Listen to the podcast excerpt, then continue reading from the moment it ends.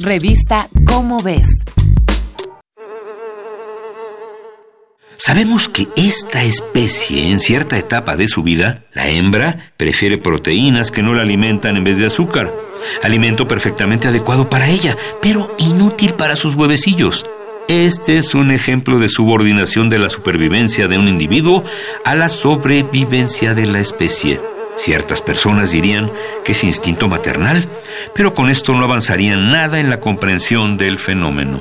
Con esta prosa sencilla pero concreta, se explica de manera accesible la información de un experto, Vincent Detier, que escribió un libro titulado Todo sobre la mosca, donde no hace más que evidenciar el enorme conocimiento, gusto e incluso amor de un hombre por una de las criaturas más despreciadas de nuestra historia.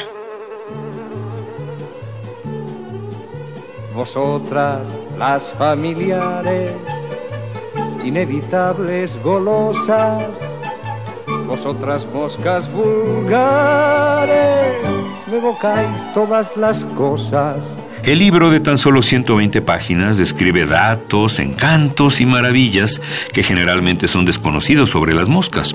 Fue publicado en 1962, mientras Detier trabajaba como biólogo en la Universidad de Princeton y esporádicamente en otras universidades. Muchos capítulos de este libro empiezan con fragmentos extraídos de otro titulado Archie y Mehitable, publicado en 1927 por Don Marquis, que ofrecía una enorme cantidad de información sobre gatos y cucarachas, lo que probablemente inspiró a Detier para escribir su curioso tratado de admiración a las moscas. Uno de los apartados más curiosos de la publicación describe qué es lo que ocurre cuando se interviene el cerebro de la mosca. Por ejemplo, al cortarle el diminuto nervio que controla su saciedad. Los resultados de esta operación en una mosca fueron espectaculares. La mosca empezó a comer normalmente, pero no paró. Comió y comió haciéndose cada vez más grande. El abdomen se le hinchó tanto que los órganos se aplastaban contra las paredes. Se puso tan gorda, redonda y transparente que casi se podía usar como una pequeña lente de aumento. De tan redonda, las patas no le llegaban al piso y pesaba tanto que no podía remontar el vuelo.